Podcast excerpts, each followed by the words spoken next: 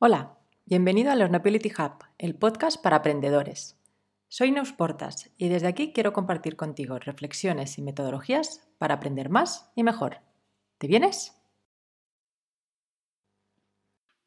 Hola, bienvenido un martes más al podcast para aprendedores. Hoy me gustaría hablar del desaprendizaje.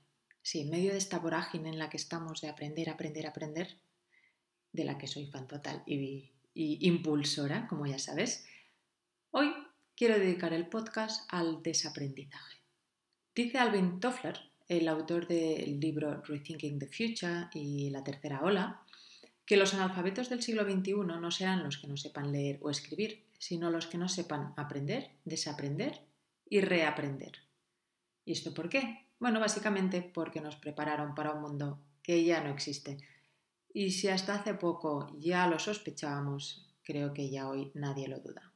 Como dice Toffler, existe lo que él llama el shock de futuro. También sobre esto ha escrito un libro. Él lo compara, este shock del futuro, con, con la sensación que tienes cuando llegas a un país extranjero totalmente desconocido, del que tienes que aprender el idioma, las normas, las costumbres, incluso aquello que no está bien, visto. Eh, bueno, pues dice que el entorno tecnológico y la velocidad a la que va nos produce esta misma desorientación. En el libro La tercera ola habla de las tres grandes revoluciones que él llama, lógicamente, olas. La primera gran ola sería la revolución agrícola, la segunda la industrial y la tercera la tecnológica aunque esta tercera ola se asemeja más a un tsunami por cómo ha ido cambiando totalmente el paisaje a una velocidad mucho más rápido que a una velocidad mucho más rápida que, las olas anteriores. ¿no? Podríamos decir, de hecho, que donde estamos ahora eh, va mucho más allá del cambio tecnológico. Ahora mismo estamos en un cambio de era a todos los niveles, sociales, culturales, de estilo de vida, todo. Hemos pasado de la era del conocimiento, por todo lo que nos permitió el acceso a Internet, a la era del aprendizaje, por todo lo rápido que tenemos que adaptarnos a los cambios. En esta nueva era no solo tenemos que aprender lo que no nos enseñaron, sino que a menudo debemos desaprender lo que sí aprendimos. Y con desaprender no me refiero a olvidar, no, porque igual que cuando aprendemos no solo memorizamos, sino que incorporamos, cuando desaprendemos no se trata de olvidar, sino de desincorporar, desincorporar costumbres, desincorporar creencias, valores, modelos, procesos. Como dice Barry O'Reilly, el autor del libro Unlearn, desaprender es dejar ir, soltar, dejar de hacer aquello que a lo mejor una vez te funcionó en el pasado, pero que ahora no te deja desarrollar todo tu potencial de cara al futuro. Tampoco te creas que esto de desaprender es de ahora. Decía Montesquieu de los romanos que la principal razón de su éxito fue que, a pesar de haber ganado todas las batallas, cambiaban de estrategia y práctica en cuanto encontraban unas mejores. Hemos evolucionado mucho desde los romanos, claro. Y si en ese momento necesitaban desaprender para luchar mejor, ahora necesitamos desaprender para innovar mejor. Estamos en un momento en que necesitamos aportar soluciones a problemas nuevos y nuevas soluciones a problemas que ya existían, pero no supimos resolver. Y para ello deberemos cambiar la manera de llegar. Ya dijo Einstein aquello de que difícilmente llegaremos a nuevas soluciones si pensamos siempre del mismo modo. Se delata eh, la necesidad de desaprendizaje cuando abusas de frases tipo es que siempre lo hemos hecho así. No me digas que no chirría ya la frase en sí. Otra sería yo es que soy más de cursos presenciales, lo del online a mí mm, no me va.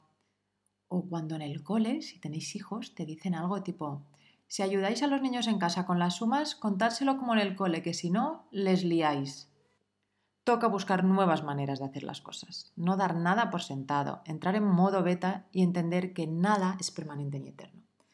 Hoy más que nunca estamos viendo cómo de repente la vida nos pone en una situación para la que nadie nos preparó, ¿verdad? Las empresas de repente tienen que adaptar su proceso de producción, otras tienen que teletrabajar, incluso aquellas que afirmaban de todas, todas que es que en su sector no se podía.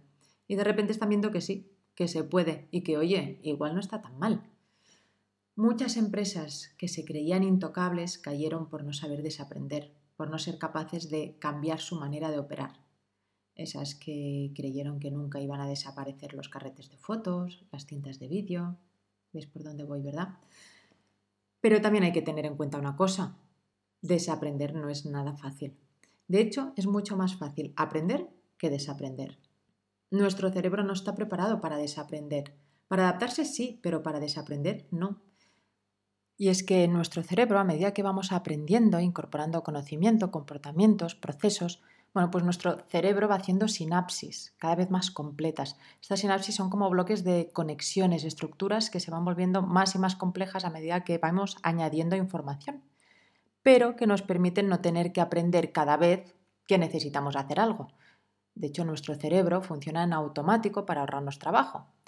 Estas estructuras se afianzan con el tiempo. A medida que las usamos repetidamente, el cerebro dice, vale, lo dejo ahí, esto ya no se toca, porque aquí mm, recurre a menudo. Así que es importante no tocarlo y que sepamos dónde está. Entonces esto hace que estas estructuras en cierto modo se, se solidifiquen, por así decirlo.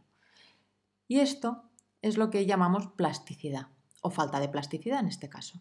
Porque deshacer estas conexiones es difícil, llevan mucho tiempo ahí es más difícil, como te digo, que crear conexiones nuevas.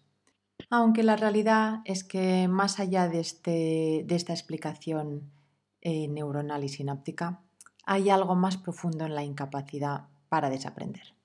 Por un lado está el miedo a lo desconocido, salir de lo que conocemos, lo que tenemos controlado, para de repente entrar en, en zona por descubrir. A ver, no es lo que más apetece de entrada, ¿verdad? Dice Marie Kondo, la del orden, eh, que hay dos principales razones por las que no soltamos algo. En su caso, un objeto, en el nuestro, una costumbre, proceso o conocimiento. Bueno, pues dice que no lo soltamos por estos dos motivos, o por exceso de apego al pasado y necesidad de seguridad, añado yo, o por miedo al futuro. Sea cual sea, te toca soltar. Piensa que en estos momentos aquello que te da seguridad también te puede estar debilitando. Así que te animo a salir de la zona de miedo. O, como leí hace poco y me encantó, empezar a hacer con miedo lo que antes dejabas de hacer por miedo. Bueno, también lo otro que hace falta cuando desaprendes es mucha humildad, porque de repente pasas de saber algo a reempezar a sentirte como en la casilla de salida, estar al mismo nivel de quien empieza. Que en realidad no estás empezando de cero, claro, tú tienes tu mochila con todos tus aprendizajes, pero claro, tienes que estar dispuesta a desaprender, es decir, dispuesto a viajar sin mochila.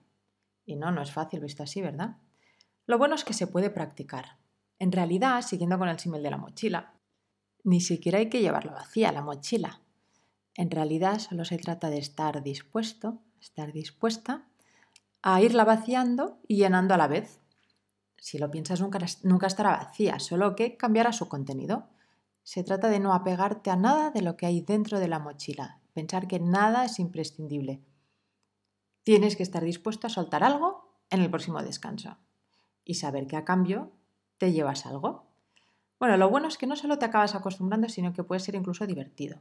Da cierta sensación de ligereza, de agilidad, ese término que tanto usamos en esta nueva era. Y además, llevados a ciertos extremos, puede favorecer considerablemente esta plasticidad cerebral de la que te hablaba. Hay un experimento muy divertido, que es el de la bici inversa, que propone precisamente desaprender a ir en bici. Eso que dicen de ¿Esto es como ir en bici que nunca se olvida? Bueno, pues él se propuso olvidarlo. Entonces, bueno, eh, con unos amigos ingenieros hicieron una bici que iba al revés. Cuando el manillar giraba a la derecha, la bici iba a la izquierda y al revés, ¿no? Cuando el manillar giraba a la izquierda, eh, la rueda giraba a la derecha. Bueno, pues eh, este chico, que debe tener unos 30 y algo, tardó 8 meses en saber manejar la bici. Su hijo pequeño, en cambio, que tiene 6 años, en dos, tres semanas ya se manejaba con la nueva bici. ¿Qué quiere decir? Que lógicamente el niño no tiene esta, eh, el manejo de ir en bici tan anclado como él, es decir, le ha sido mucho más fácil desaprender porque no lo tenía tan, tan incorporado. Pero lo bueno es que lo consiguió, a pesar de que le costó mucho más, pero pudo desaprender. Hay un detalle aquí también curioso de un otro chico que se enteró de este experimento y entonces, bueno, en una de estas demostraciones de la bici inversa, para demostrar lo mucho que cuesta desaprender el, ir en bici, él cogió la bici y, oye, en nada en una hora, hora y pico ya la manejaba.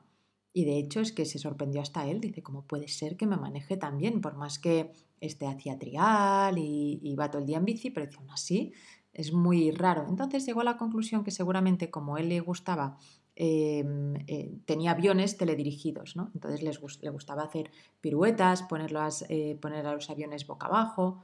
Em, entonces, en estos giros que les hacía hacer a los aviones, de repente el mando funcionaba al revés. Si quería que el avión girase a la izquierda, tenía que darle a la derecha y al revés. Y llegó a la conclusión que, claro, él esta habilidad de los sentidos inversos ya lo tenía desarrollado. Bueno, otra manera de desaprender sería lo del teclado. Sabéis que el, teclado, el que, usamos normalmente, es el que se llama QWERTY y que bueno, se llama así por las eh, teclas, las letras que hay en los primeros puestos, empezando por arriba a la izquierda. Bueno, sabes que esto es así, el orden del teclado es así eh, por el origen cuando se inventaron las máquinas de escribir que se buscaron precisamente letras que normalmente no se usaran juntas para que cuando se levantaba la palanca de la letra en la máquina de escribir, ¿sabes? Esas que em, cogían la tinta y volvían a su sitio con estas eh, letras, estos mecanismos de, metal, pues que no se atascaran entre ellas. Yo no sé si ha llegado a usar máquina de escribir, pero yo recuerdo de pequeña que todavía a veces se atascaban entre ellas, es verdad. Bueno, pues eh, parece que el teclado se, puso a esta disposición para evitar, en la medida de lo posible, que esto pasara. Pero claro, esto era cuando había máquinas de escribir, cuando las letras iban en estas eh, piezas tan grandes metálicas. Ahora ya con el teclado de ordenador no tiene sentido. Eh, y en cambio es muy poco orgánico el, el, teclado. Entonces han salido otros teclados tipo el de Vorak, el Colemac, que proponen una distribución de las teclas mucho más naturales, más acorde al lenguaje. Entonces, bueno, ha habido, hay mucha gente que es fan de estos nuevos teclados, incluso en Windows los puedes configurar, pero claro, parece que cuando te acostumbras ganas muchísima velocidad de typing, de escritura, ¿no? Pero claro, lleva mucho, lleva unos meses. Eh, si buscas en internet verás gente que lo ha probado, e incluso los más fans eh, les llevó un tiempo eh, cambiar el, sistema de un teclado a otro. Ahora están encantados porque dicen que escriben mucho más rápido y demás. Pues este caso de los teclados sería un caso claro de, desaprender, ¿no? Cómo el, sistema antiguo nos está eh, limitando la velocidad de escritura, porque la gente que se ha pasado a estos nuevos sí que les ha costado eh, desaprender a escribir para volver a aprender con estos nuevos formatos, pero todos, todos dicen que mereció la pena, que ahora escriben muchísimo más rápido. Entonces, el, el sistema antiguo, el que se creó para cuando había máquinas de escribir, nos están limitando en cierto modo, la escritura rápida ahora que utilizamos ordenadores. Bueno, sería un, ejemplo muy visual y tangible de lo que es y para qué sirve realmente desaprender. Pero bueno, sin llegar a esto, eh, también puedes aplicarlo en tu día a día, en cosas más sencillas. Puedes empezar cambiando pequeños detalles de tu día a día y a ver qué pasa. Por ejemplo, en el trabajo puedes cambiar un, no sé, escribir en formato post por grabar un podcast, por ejemplo.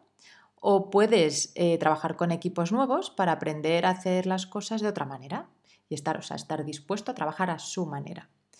Eh, otra manera sería probar a aprender de un modo que nunca lo hayas hecho. Por ejemplo, ¿no te funciona lo de aprender viendo vídeos? Mira vídeos. ¿No eres muy fan de los MOOCs, de estos eh, cursos online? Mm, hazte un MOOC. Em, ¿No eres muy de leer en digital? Proponte leer en, un libro electrónico. Pruébalo, cambia. En casa, por ejemplo, también puedes probar nuevas recetas para hacer esos platos que siempre has cocinado. Busca otra manera de hacerlos, ¿vale? Entonces, bueno, a ver dónde te, dónde te llevan. En cualquier caso, ya estarás cambiando eh, maneras en que siempre has hecho algo. También puedes plantearte objetivos, un poco más, eh, unos objetivos que tengas ahí, pensar qué deberías cambiar para poder llegar. Entonces, bueno, aquí en vez de empezar por el, hecho en sí, tendrás eh, la motivación de este objetivo. Bueno, también puedes hacer el experimento del teclado que te he comentado. Por ejemplo, es mucho más fácil comprarte un teclado Colemac que una bici inversa. En cualquier caso, se trata de cambiar la manera en que hacías algo hasta ahora. Es cuestión de ejercicio, ya lo verás. Cuanto más lo practiques, mayor capacidad de desaprendizaje tendrás. Y cuanto más desaprendas, mejor será tu aprendizaje. Feliz desaprendizaje, aprendedores. Nos vemos la semana que viene.